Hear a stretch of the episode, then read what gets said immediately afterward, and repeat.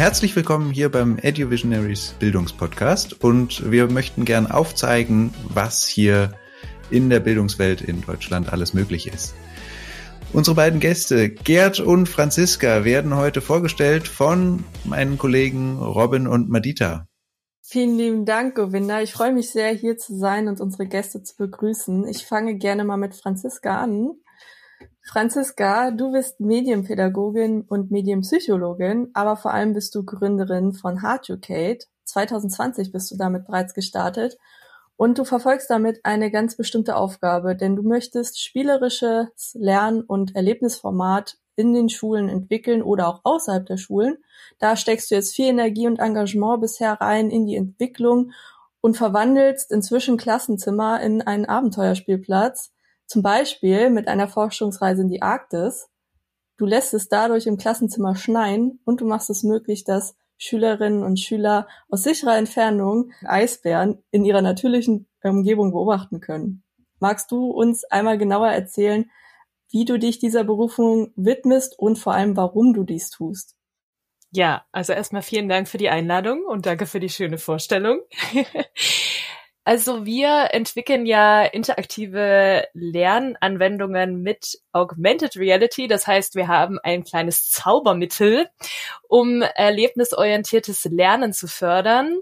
Und das ist eigentlich auch der Kern, warum ich das tue, weil ich der Überzeugung bin, dass man mal wegkommen sollte vom Lernen einfach nur durch den Kopf, mehr zum Lernen durch ein Erlebnis und dafür eignen sich diese neuen Technologien wie Virtual Reality, Augmented Reality, Mixed Reality wunderbar, weil man damit eben auch neue Lernerfahrungen simulieren kann. Man kann sozusagen die Realität neu abbilden und dadurch auch ein bestimmtes Lernverhalten fördern, zum Beispiel auch Lernen im Team, kollaboratives Lernen.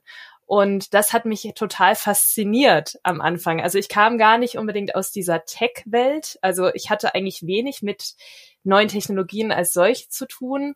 Aber mich hat am Anfang fasziniert, was man damit alles machen kann, um Lernen mal neu zu denken und auch erlebbar zu machen. Also, ähm, dass man eben tatsächlich über Erleben, gemeinsames Erleben, Lernen ähm, neu kreiert und dadurch eben auch dem jetzigen System vielleicht mal noch einen Baustein zur Hand geben kann, wo Lernen anders stattfindet.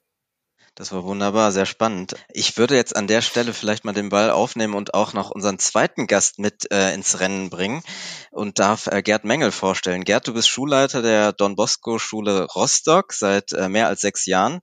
Du bist Podcaster sogar von zwei Podcasts, wenn ich richtig recherchiert habe. Der eine heißt Kreide KI Klartext und der andere Große Hofpause. Und du bist drei Podcasts sogar, wird, wird mir gerade angezeigt. Okay, den dritten kannst du gleich selber noch nennen, den kenne ich jetzt gerade leider nicht.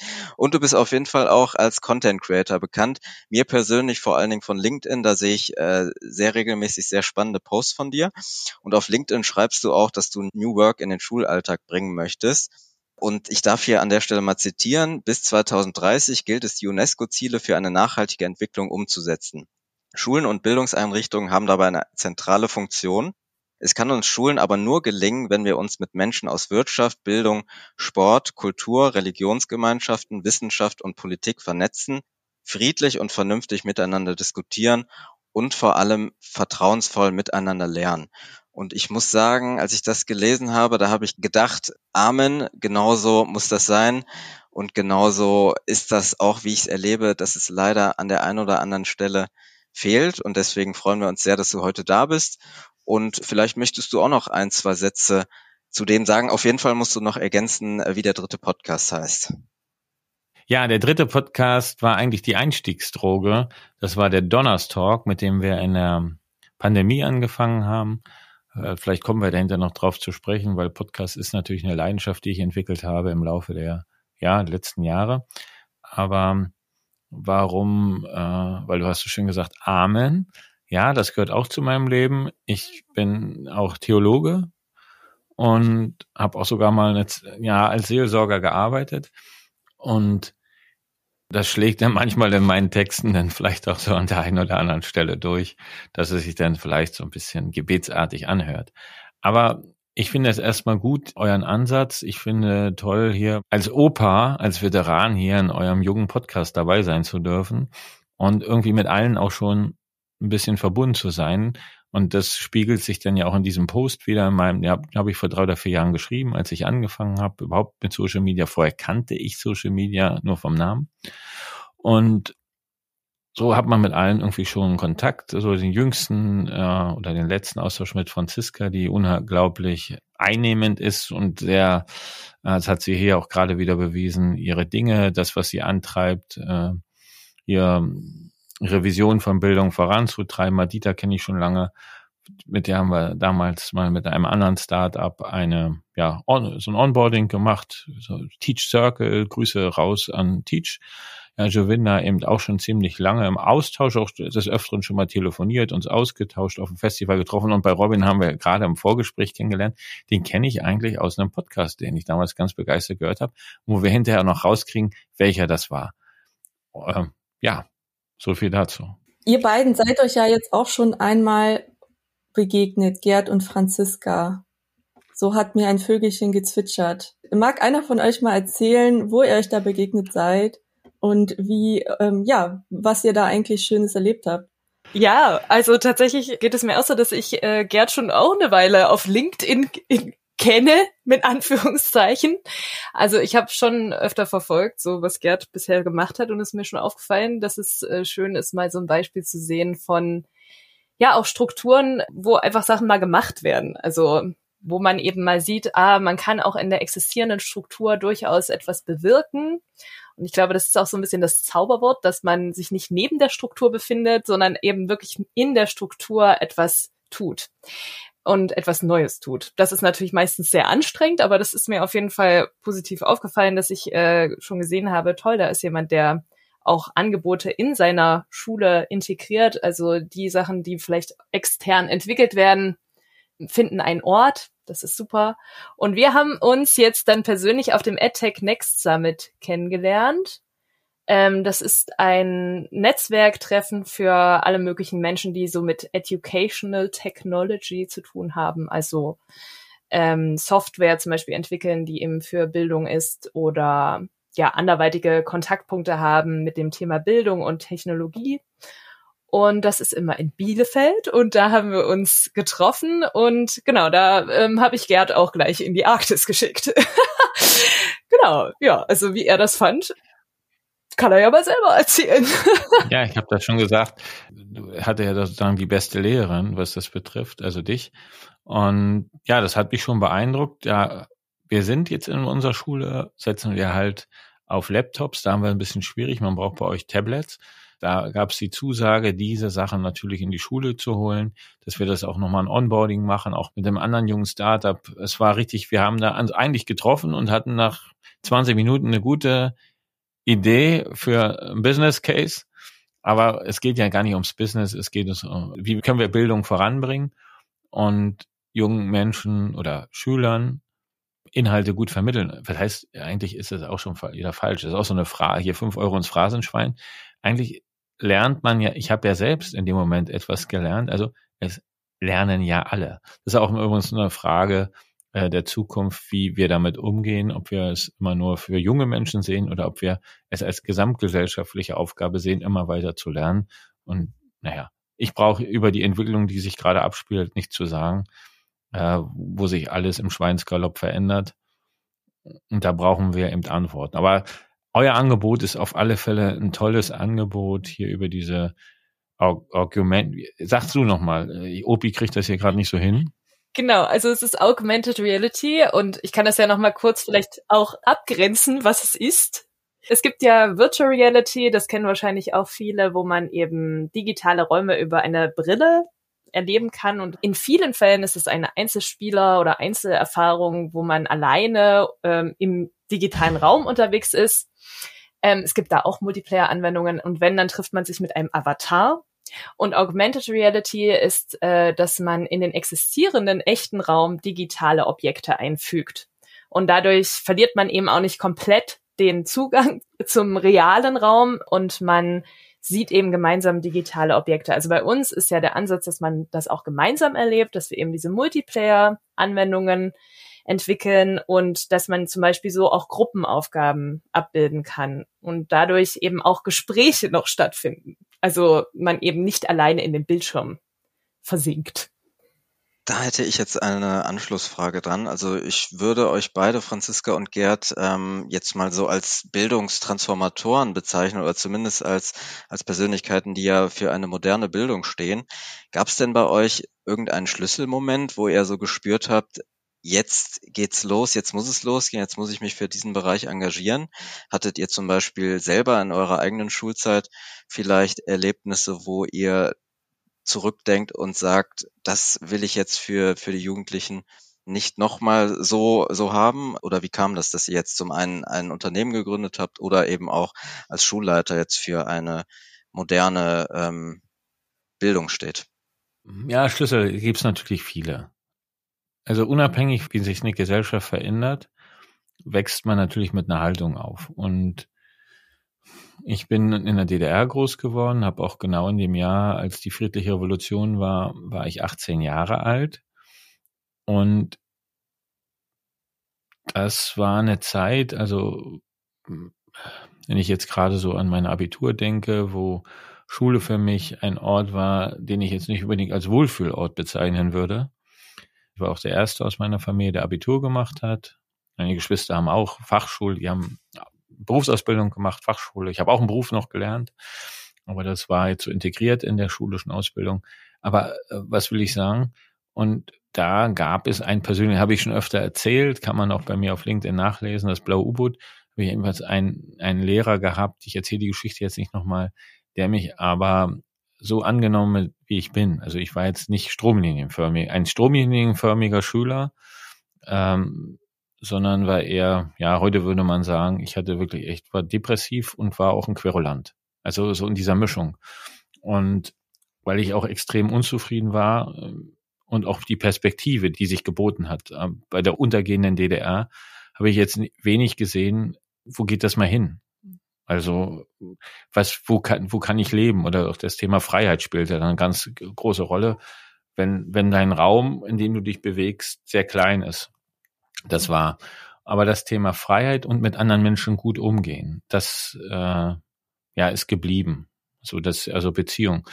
Jetzt so, wenn wir jetzt über die ganz konkret über die Bildung heute sprechen, ist es natürlich, ich glaube, für mich war nochmal der Moment die Corona-Pandemie, wo ich als Schulleiter aus der Komfortzone rauskommen musste. Denn wir haben ja gesehen, dieses Bildungssystem ist nicht krisensicher. Wir hatten keine Antworten, wie wir damit umgehen, wenn die Schule auf einmal alle zu Hause bleiben müssen. Und klar waren wir als, als Schule, kann ich sagen, könnte ich Ätsche Bärtsche, wir waren besser aufgestellt, weil wir zum Beispiel ein Lernmanagementsystem schon hatten. Aber grundsätzlich gab es viele Haltungsfragen, anders miteinander umzugehen, äh, auch Verständnis zu entwickeln, mit den Schülern anders umzugehen. Da war für mich ein Punkt. Und auch Dinge dann irgendwie zu machen, die jetzt nicht illegal waren, aber sag mal an die Grenzen äh, gegangen sind. Wir haben als erste, zum Beispiel kann man sich auch nicht vorstellen, was ist das Spezielle da dran oder worin besteht das?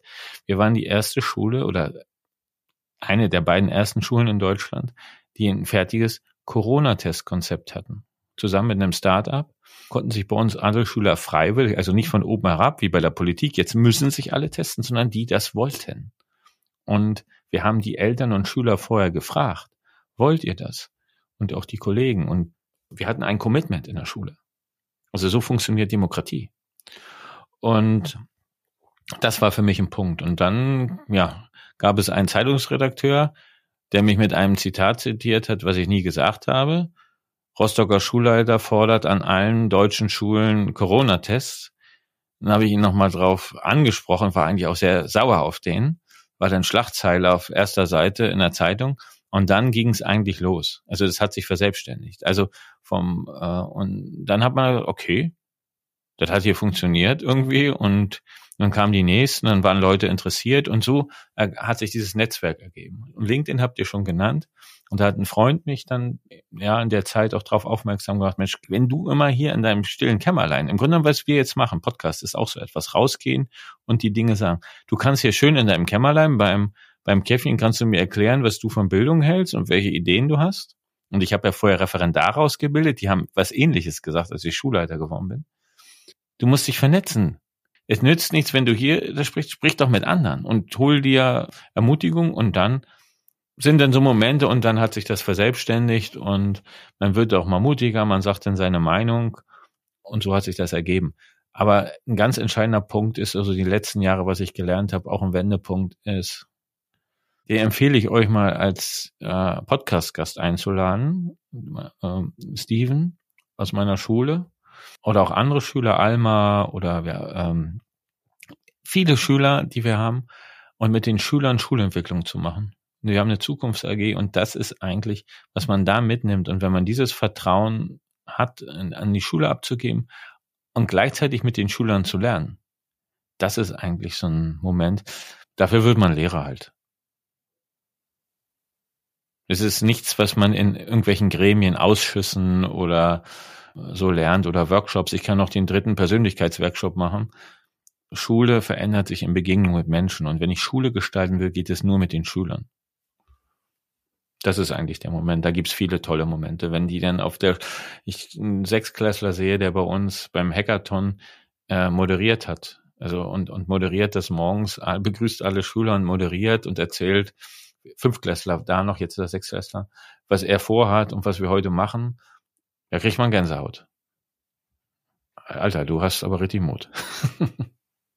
wir haben nicht vergessen, Franziska, natürlich sind wir genauso gespannt zu hören, was deine Schlüsselmomente waren. Ja und nein würde ich sagen. Ähm, wenn ich wirklich so zurückschaue in auch so Kindheit und Anfang Jugend, würde ich sagen, ich war schon immer sehr an strukturellen Prozessen interessiert. Also mich hat schon immer interessiert, wie setzt sich Gesellschaft zusammen und mich haben auch immer Persönlichkeitsthemen interessiert, so wie bewege ich mich selbst, wer bin ich, wo bin ich äh, und wie wirkt das auf ein System. Das hat mich irgendwie schon immer interessiert. Also ich hatte immer großes Interesse daran, wie Strukturen sich zusammensetzen, wie die auf die einzelne Person wirken und ja, wie man als Person wiederum auf die Struktur wirkt. Und ich hatte gleichzeitig auch in der Schulzeit so ein ziemlich hohes Maß an Integrität, was auf jeden Fall für manche Lehrer sehr fordernd war.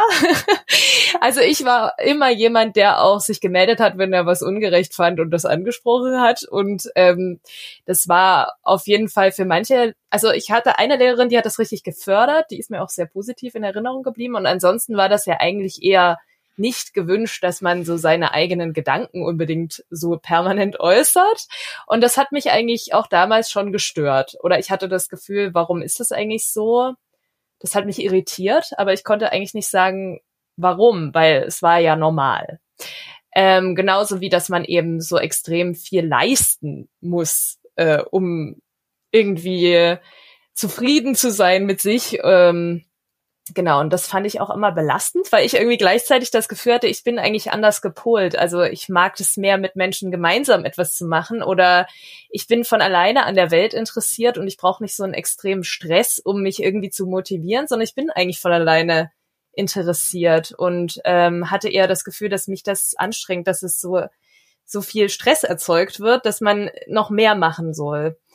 Also das waren eh Themen, die ich bemerkt habe. Und dann habe ich so ein bisschen eine Odyssee auf mich genommen, weil ich wusste halt nicht so richtig, wo ich mit mir hin soll.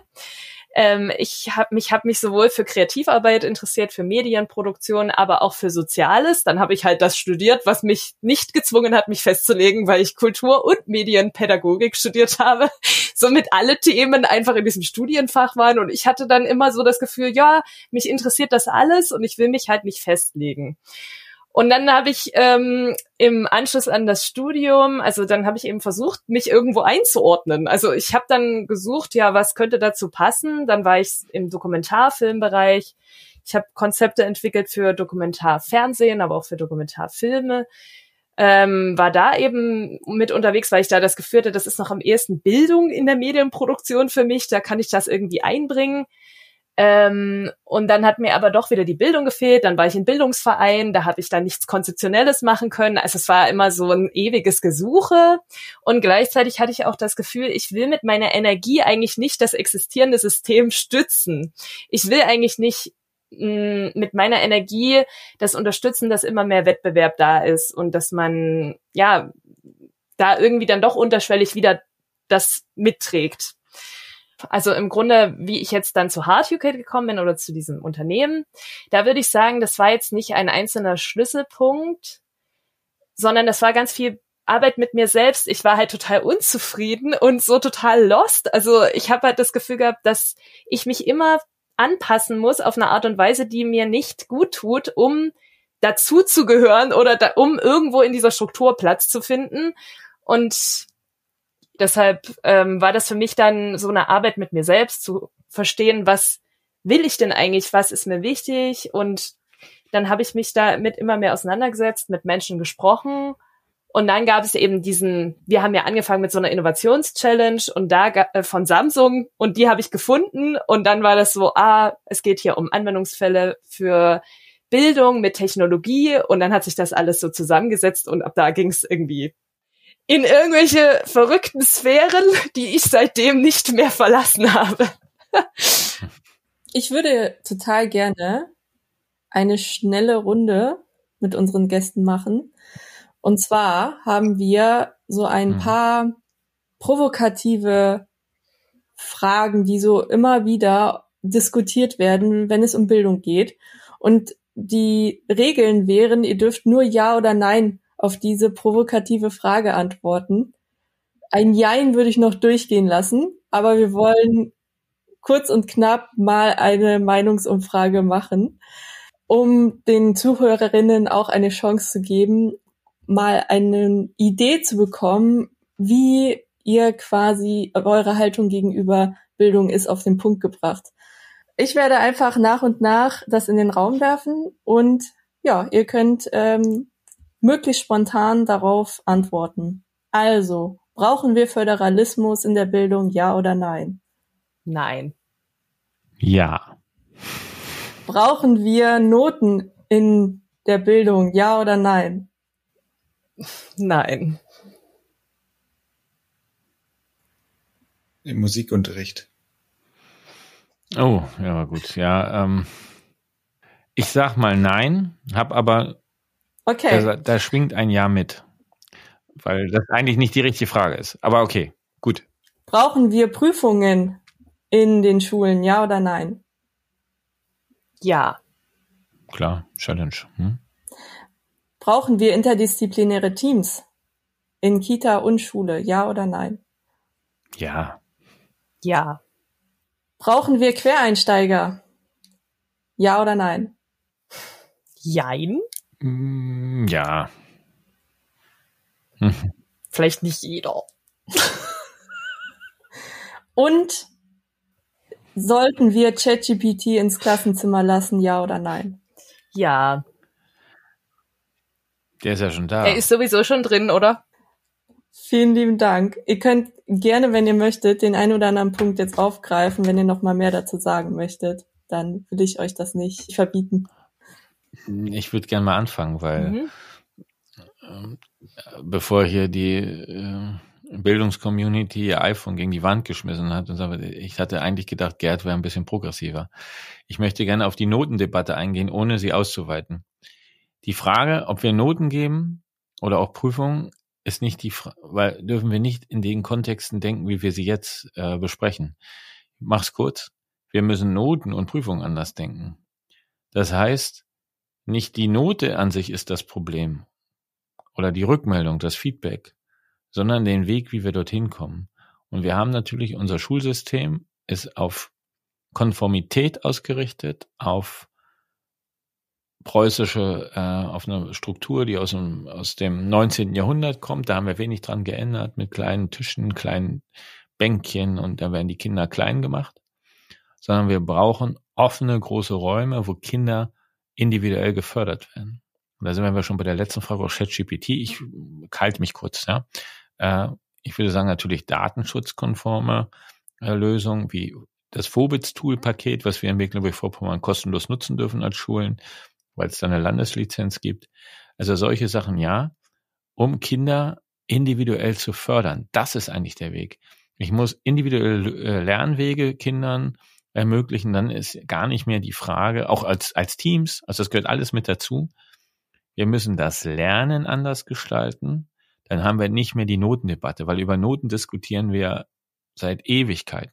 Und dann sagen die einen, jetzt gibt es hier keine Noten, jetzt ist diese Rückmeldung, aber das System, wo die Rückmeldung gegeben werden über meinetwegen ein Worturteil oder ähnliches, ist trotzdem oft nicht viel anders als die Schule, die sozusagen Noten gibt und die auch wieder alle in Reihe und Glied sitzen.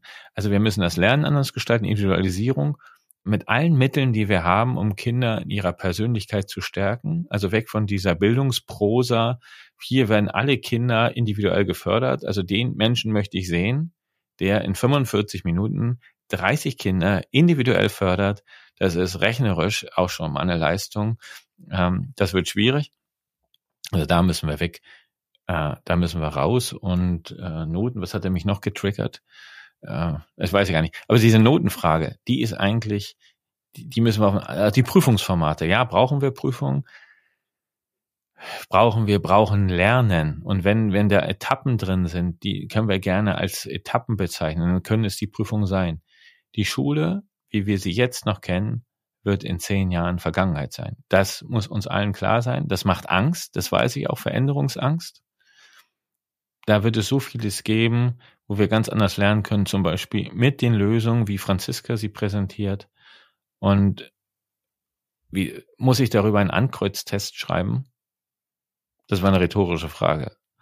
Also, aber Franziska, bitte übernimm mal. Mir gehen die Worte aus. Ja, also mich würde auf jeden Fall dann noch deine Meinung zu Föderalismus interessieren. Aber ähm, ja, also ich glaube, was was vor allem so also für mich irgendwie so zentral ist, ist, dass gar nicht unbedingt alles schlecht ist, was jetzt da ist, finde ich auch gar nicht, sondern dass es eben so aus der Balance ist. Also man hat eben nur Noten, man hat eben nur Wettbewerb. Also es ist so, man, ich glaube, wenn man da ein bisschen was mit reinsetzt, was das mal auch ausgleicht, dass es auch Fächer gibt, wo man eben mal nicht benotet wird oder zum Beispiel man mehr Räume hat, wo man einfach erst mal schauen kann, was passiert und das nicht sofort beäugt und bewertet wird, also ich habe das Empfinden, dass das eben vor allem das ist, was fehlt und auch, dass man mal Raum hat, erstmal etwas zu erkunden und darüber einfach zu reflektieren. Also ich glaube auch, dass das super wichtig ist, wenn es um neue Kompetenzen geht, dass es eben wirklich um Raum gibt, den man erstmal hat, der vielleicht nicht schon definiert ist, der nicht schon einkategorisiert ist wo man nicht selber schon im Vergleich zu anderen besser oder schlechter ist. Also das darf ja da sein, ähm, dass man sich auch mal verortet. Ich glaube, dass das auch wichtig ist. Zum Beispiel auch Prüfungen sind ja auch eine Orientierung. Ähm, okay, wie, wie weit habe ich denn jetzt die Sachen verstanden? Das hilft ja auch, um sich selber zu verorten oder um sich selber kennenzulernen, was sind denn jetzt meine Fähigkeiten und was, in was bin ich jetzt weniger gut und was kann ich sehr gut. Also das ist ja auch eine wichtige Information. Aber dass das eben nicht das Einzige ist, dass man auch als Mensch oder als Schüler oder als Schülerin selber noch einen Raum hat, der erstmal erkundet wird, wo man selber vorkommt, wo die eigenen Gedanken vorkommen, wo man eigene Lösungen entwickelt. Also ich glaube, dass das halt sehr zentral ist, auch um Herausforderungen zu begegnen, die uns jetzt eben die ganze Zeit äh, ja, die, mit denen wir halt permanent konfrontiert sind. Und dafür braucht es natürlich auch einen Erfahrungsraum. Und äh, da sehe ich eben ein großes Defizit zurzeit, was eben gefüllt werden müsste. Den Ball würde ich gerne nochmal aufnehmen, weil darauf würde ich eingehen. Ich komme auf Föderalismus noch. Die Frage, die du jetzt gerade nämlich, äh, das macht mir nochmal deutlich, das sind gute Gedanken und äh, die kann ich nur unterstreichen. Ich möchte es an einem Beispiel erläutern. Ich habe im letzten Schuljahr hatte ich einen Praktikanten und jetzt hier muss ich auch deutlich sagen, ich bin jetzt hier nicht der Experte für neue Prüfungskultur, lass mich aber vom Institut für neue Prüfungskultur, herzliche Grüße an Björn Nölte, äh, an dieser Stelle, einen echten Pionier äh, der, der Prüfungskultur. Aber lässt man sich natürlich inspirieren und wir haben im letzten Jahr nicht, nicht das erste Mal, aber dann doch mit einem, mit einem Studenten zusammen ausprobiert, kollaborative Tests zu schreiben. Das heißt, die Schülerinnen und Schüler haben in einem agilen Prozess, sie haben erst, haben wir willkürliche Teams gebildet und die Schülerinnen und Schüler haben den Test im Team geschrieben. Die waren natürlich irritiert, dass sie es jetzt im Team schreiben, haben dann im Geschichtsunterricht äh, auch Perspekt also aus einer bestimmten Perspektive, da war ein Wissensteil dabei, aber auch ein Kreativteil. Und die Schüler haben dann, wir haben die Tests ausgetauscht in den Gruppen, dann haben die sich gegenseitig Feedback gegeben zu ihren Ergebnissen. Und dann konnten die, nachdem sie die Ergebnisse hatten, alles mit Arbeitsblättern und so weiter, sich Notizen machen konnten, äh, haben die ihre Ergebnisse korrigiert und den Vorwurf, den ich hinterhören musste, also es gab dann, die haben, es hat dann auch, waren drei Termine, wo wir wirklich an diesen, da war ein Dialogteil dabei äh, zum Leben in der Weimarer Republik. Und dann kam es den Vorwurf äh, aus dem Kollegium, da waren auch Kollegiumskinder drinne. Jetzt haben die ja alle gute Noten. Und das ist eigentlich, das, deswegen hatte ich ja von, von den Noten gesprochen. Das ist nicht das Problem. Die Noten sind nicht das Problem sondern wie, wie kriegen wir äh, Schülerinnen und Schüler dorthin geführt. Und der Vorwurf war, warum hat hier keiner eine schlechte Note? Naja, weil die alle was gelernt haben und weil die sich gegenseitig unterstützt haben, sind sie alle zu einem Ergebnis gekommen. Das war viel wertvoller als Jetzt haben wir schön auswendig gelernt, äh, dann dieses sogenannte Bulimie-Lernen, das kennt jeder. Also Entschuldigung, jetzt wieder fünf Euro ins Phrasenschwein. Nein, sie haben zusammen sich etwas erarbeitet, sie haben sich Feedback gegeben, sie sind daran gewachsen und wie bei jedem anderen Prozess im richtigen Leben kannte ich mein Ergebnis nochmal verbessern und überarbeiten. So arbeiten wir im Leben. Mache ich einen Fehler zu Hause und dann sagt meine Frau, äh, hast eine 5 gekriegt. Äh, dann lasse ich das Bild dann, den Nagel, den ich krumm und schief in die Wand geschlagen habe, lasse ich das Bild natürlich schief hängen. Nein, dann würde ich versuchen, das zu verbessern und neu aufzuhängen. Und dann kriege ich wieder Feedback und dann mache ich es besser. Und dann am Ende sieht's gut aus. Hoffe ich jedenfalls. Das ist absurd. Und wir sind in einer absurden Spirale, wo immer noch der Fehler als Negativum, als Ziel viel zu oft im Vordergrund steht, um wenige zu empowern. Und, äh, und das dann oft noch dieses Schulsystem, und da bin ich bei den Noten, so wie wir es handhaben, ist dieses Notensystem eine negative Auslese, weil wir oft die da hinten runterfallen, die vielleicht nicht die besten Noten haben, aber die eben, das wissen wir, wissen wir, warum jetzt dieser Schüler das nicht geschrieben hat. Vielleicht ist der engagiert in der Feuerwehr oder hat ein anderes Hobby oder spielt Fußball oder arbeitet mit anderen Menschen oder hat persönliche Probleme.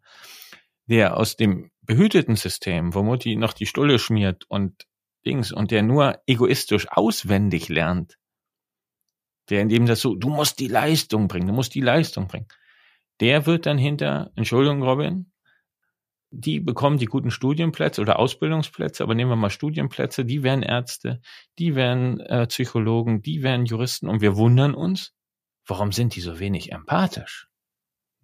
Weil sie es gelernt haben, nur Konkurrenz zählt, nur meine Ego-Leistung zählt, Sie haben nicht gelernt, im Team zu arbeiten. Das Leben korrigiert solche Verläufe dann oft noch. Diesen Satz, das hätte man dir gar nicht zugetraut, wenn dann eben vermeintlich schlechte Schüler, also auch schon ein kranker Begriff eigentlich, dann irgendwie noch ein gutes Leben hinkriegen, weil sie eben ganz andere Fähigkeiten haben, die eine Note nicht abbildet. Amen. Und ich möchte ganz kurz an der Stelle einwerfen, danke Robin, dass du Hockey gespielt hast und damit doch unbedingt, noch Teamfähigkeit ja, gelernt hast. Und ich muss dazu ergänzen vielleicht, aber nein, ich, ich weiß, Gerd, wie du es gemeint hast. Ich kann das auch nur, ich kann das auch leider nur bestätigen, aber bevor ich jetzt zu sehr ins Private reingehe, ähm, lasse ich das einfach mal so stehen. Aber äh, mir ist aufgefallen, Gerd, den Föderalismus hast du jetzt immer noch unbeantwortet gelassen. Da bin ich nämlich selber sehr gespannt. Da bin ich selber auch sehr gespalten, muss ich zugeben. Ich würde mir da, glaube ich, auch ein Jein abbringen wollen. Und deswegen bin ich sehr gespannt, wie ihr zu euren Ja's beziehungsweise zu deinem Nein, wie du dazu gekommen bist. Na, ich glaube, dass so ein bisschen, jetzt widerspreche ich mich so ein bisschen, ein bisschen selbst, also natürlich aus der Erfahrung heraus einer Diktatur. ich komme aus der DDR, obwohl unser Schulsystem, und da, da bin ich auch ambivalent und ich bin äh, zum Beispiel, das haben ja andere, das Grundsystem unseres Schulsystems von Klasse 1 bis 10 einer polytechnischen Oberschule, wo alle Kinder zusammen lernen, die ganze Ideologie bitte jetzt mal abziehen, hatte etwas. Ich kann mich heute noch mit meinen Jungs von früher, mit denen ich Fußball gespielt habe, wo manche heute Bürgergeld empfangen, wenn ich in mein Dorf zurückfahre, dann kann ich mich mit denen unterhalten. Wir selektieren heute Menschen aus. Du bist ein Hauptschüler, du bist ein Regionalschüler oder Mittelschüler und du bist ein Gymnasiast. Und da schwingt auch mal eine Wertigkeit mit. Und das führt auch zu einer sozialen Ausgrenzung. Allein schon der Wort Brennpunktschule. Schule mit besonderen Herausforderungen. Aber Brennpunkt, also der, der AD-Team kreist das schon die ganze Zeit darum, werden da Bomben geworfen und so weiter. Also alleine schon diese Bezeichnung ist eine Stigmatisierung der übelsten Art und Weise. Und jetzt kommen wir zum Föderalismus. Also ich sehe aber natürlich auch schon, wie man von oben herunter, Margot Honecker damals, die Bildungsministerin, Ideologie reingepresst hat. Und alles war gleich, alles war uniformiert. Das war nicht gut. Und das haben die Nazis auch gemacht. Und die Väter und ja, wenigen Mütter des Grundgesetzes, ich glaube nur eine Mutter, die haben gesagt, wir brauchen Föderalismus da, äh, in der Bildung gerade, damit so etwas nie wieder passiert. Und ja, wenn wir den Föderalismus nicht hätten, dann würde es nicht einzelne Bundesländer geben. Jetzt nehme ich mal Mecklenburg-Vorpommern. Jetzt nehmen wir nochmal das Thema KI. Wir dürfen in MV KI nutzen. Wir haben diese Möglichkeit, datenschutzkonform über Vobits das zu nutzen. Hinter MV fängt die digitale Provinz an, momentan. Da hat man ein Vorbild und daran können sich andere Bundesländer messen. Das ist ein Vorteil. Ich sehe aber auch die Streitigkeiten, äh, die es dann an, dann kommt man da nicht hin und die können sich nicht einigen. Also ich habe persönlich aus Erfahrung, aus meiner persönlichen Erfahrung, große Angst vor einer Bildungspolitik, die von oben durchgedrückt wird. Und überlegt mal, die Wahlen, wir sehen gerade, wo der Trend hingeht. Und dann haben wir einen Bildungsminister, der einer Partei angehört, die sich Alternative nennt, aber keine Alternative ist für unsere Gesellschaft, sondern eine Gefahr. Und das möchte ich mir nicht ausmalen. Wir haben immer Gegenbeispiele. Es wird immer, äh, am Ende wird die Demokratie und die Vernunft, die Hoffnung und die Liebe siegen gegenüber dem Hass. Aber äh, das mag ich mir gar nicht ausmalen, wenn da so ein ideologisch äh, so etwas durchgedrückt. Wir sehen das in, wir haben das in Polen gesehen, wo dann Ideologie in die Schulen reingedrückt wurde, obwohl die eigentlich einen guten Weg hatten, Polen, äh, mit ihrer Bildung, auch in Mathematik und so richtig äh, durchgestartet sind. Wir haben das sehen, das in Ungarn, wo äh, ideologisch etwas durchgedrückt wird. Also bitte nicht mehr diese alten Forderungen Föderalismus auflösen, sondern sich zusammentun und mit den die besten Lösungen zusammenbringen. Also wir, wir reden immer von Diversität, aber in der Bildung wollen wir sie nicht zulassen. Also ich kann ja auch noch mal was dazu sagen, weil ich habe ja gesagt, kein Föderalismus. Mhm. Ähm, also ich bin da eher aus ja, wahrscheinlich wirst du wahrscheinlich jetzt auch gleich sagen, ja, ja, äh, weil ich, ich stimme natürlich auch zu, äh, dass das eine Gefahr ist und ähm, gleichzeitig nehme ich eben wahr, ja, wie wahnsinnig beschwerlich diese ganze Verwaltungsgeschichte äh, ist, dieser Verwaltungsapparat und man deshalb natürlich überhaupt nicht vorankommt. Also das ist eben diese Zweischneidigkeit und da frage ich mich halt manchmal, ob man nicht vielleicht auch irgendwie es anders gestalten könnte, dass die inhaltliche, dass man eben nicht das eine oder das andere macht, sondern ob man nicht vielleicht auch grundsätzlich eine Überarbeitung haben könnte, wo die inhaltliche Ausrichtung nicht von einem Kanal kommen kann, aber gleichzeitig die Struktur gemeinsam beschlossen wird. Also es ist, ähm, glaube ich, in dieser Frage total schwierig, weil jede Position hat, also wenn man jetzt einfach nur sagt, ja, wir wollen Föderalismus und wir wollen ihn nicht, hat eben Gefahren in sich oder Schwierigkeiten, Risiken. Äh, und da frage ich mich dann eher, gibt es nicht vielleicht eine Möglichkeit, dass man das, was gerade so beschwerlich ist, die, der Ausbau, die Infrastruktur und so weiter, dass man das nicht irgendwie zentralisieren könnte? Also wirklich, dass da einfach äh, was abgebaut wird an, an bürokratischen Schwierigkeiten und dass man eben, was die materielle Ausstattung angeht oder auch die Förderung von Startups da einfach mal oder von, von grundsätzlich ausbaut, dass das eben zentraler äh, abläuft. Und trotzdem kann ja eine inhaltliche Ausrichtung auch an einzelnen Schulen ja immer in Hand auch von den Schulen sein. Also im besten Falle hätte man ja eigentlich ein großes Angebot, was jeder nutzen kann. Und dann kannst du dir als Schule zum Beispiel selber ein Profil zusammenstellen es muss ja nicht das oder das sein. Also im besten Fall hat man eine sehr gute Infrastruktur überall, die muss aber auch finanziert sein, die muss eben auch vorangetrieben werden mit Kraft. Und da versandet immer so viel bei dem Kleinteiligen. Und dann die inhaltliche Ausrichtung kann ja trotzdem vielfältig sein. Und ich glaube, dass das irgendwie meistens so eine Schere ist im Kopf, ja, es geht nur das oder das. Aber wie kann man denn vielleicht mit dem, was da ist, ähm, mal sinnvoll hantieren? Äh, weil eine Gleichschaltung will, glaube ich, niemand. Hier zumindest aus der Runde. Ähm, und trotzdem müssen wir ja mal wirklich Kraft entwickeln, auch äh, was Bildung angeht. Also es versandet so viel Energie irgendwo in bürokratischen Prozessen und das muss halt aufhören. Ja, da gebe ich dir absolut recht. Ich würde das nochmal aufnehmen, weil ich es ja heute auch, ihr habt LinkedIn, ich habe äh, und da schließe ich mich an, du bist ja Entrepreneurin und wir haben ein großes Gap äh, und wir brauchen jetzt auch einen nationalen Bildungsplan KI, der muss eigentlich ein europäischer sein. Und die KMK muss sich, und da bin ich jetzt, äh, das ist eben verfassungsmäßig so schwierig, das umzusetzen. Aber da muss die KMK sich zusammenraufen und jeder muss ja sehen, da steht, das geht nie wieder weg. Das ist da. Und wir haben, und das Lernen verändert sich jetzt dramatisch. Und da könnte Deutschland, ist ja nicht nur das Land der Dichter und der Denker, es ist auch der Land, das Land der Ingenieure und wir haben in vielen Bereichen in den letzten Jahren den Zug verpasst. Klar, wir bauen die besten Verbrennerautos, aber wir sehen, der zu, es geht woanders hin. Die Mobilität heißt eh oder vielleicht gar nicht, äh, sondern eher äh, öffentliche Verkehrsmittel, Sharing und andere, ganz andere Modelle. Und wir denken noch immer an Statussymbolen, den größten und besten äh, Verbrenner dazu fahren und andere Länder überholen uns. Aber wir könnten jetzt ja das Thema KI so verstehen, dass wir wirklich dort führend sind in Deutschland. Wir haben noch die Chance.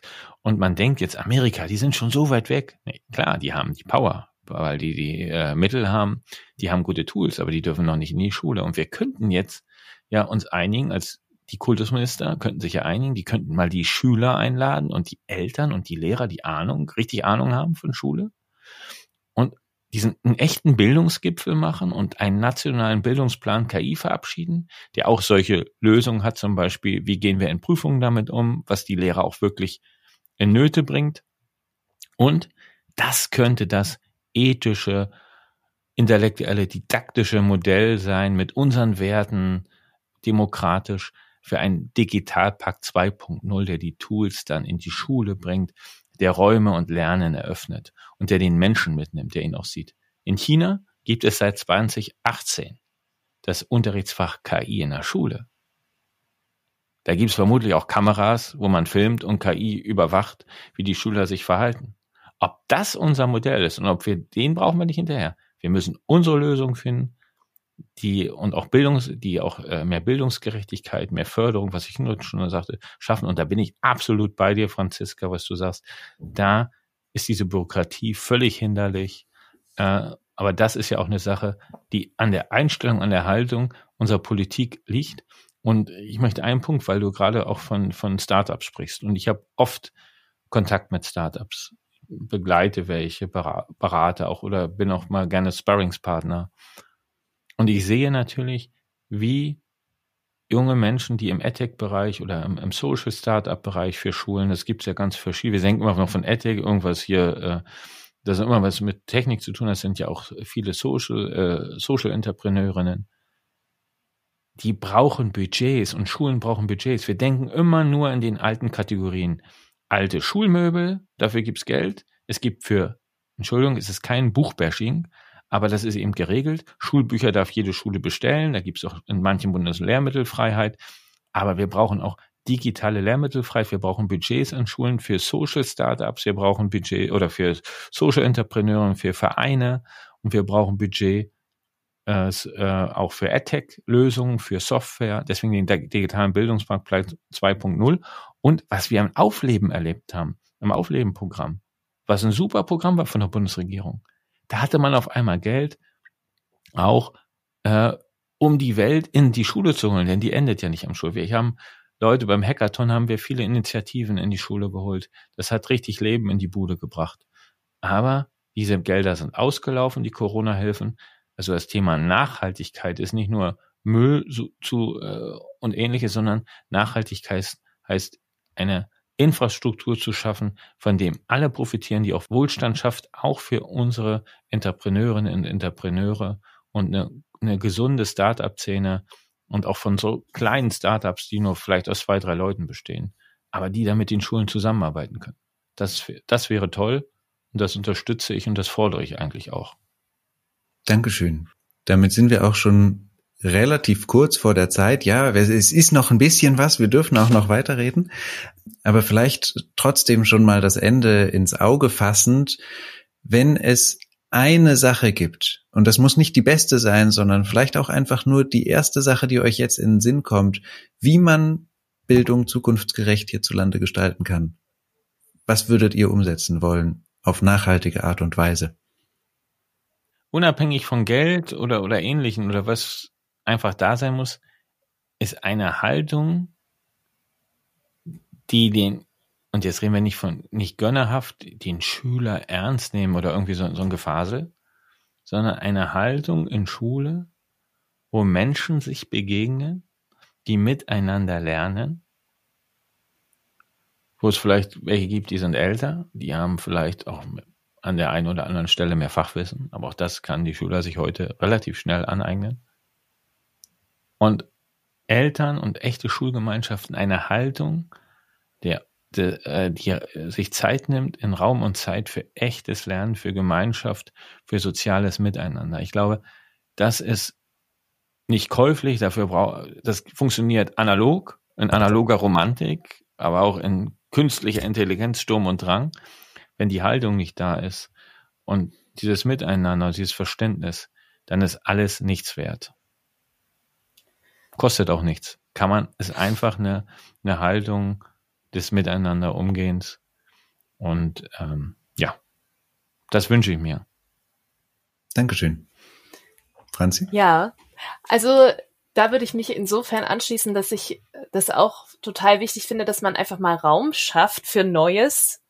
Und Raum kann man eben nur schaffen, indem man auch mal Altes verabschiedet und sich eben von, sag ich mal, übermäßigen Regularien, die das Alte die ganze Zeit erhalten, auch mal verabschiedet und Mut hat, mal was Neues zu versuchen, in dem Wissen, dass es vielleicht mal nicht sofort das äh, gewünschte Ergebnis gibt. Insofern eben auch von Verantwortlichen Mut und ähm, auch mal wirklich Aktivität ähm, und den Mut, was wirklich zu versuchen und zu verändern. Genau, und äh, tatsächlich natürlich auch eine bessere Infrastruktur. Also das muss eben auch da sein, dass so möglichst alle das Angebot nutzen können, was es gibt.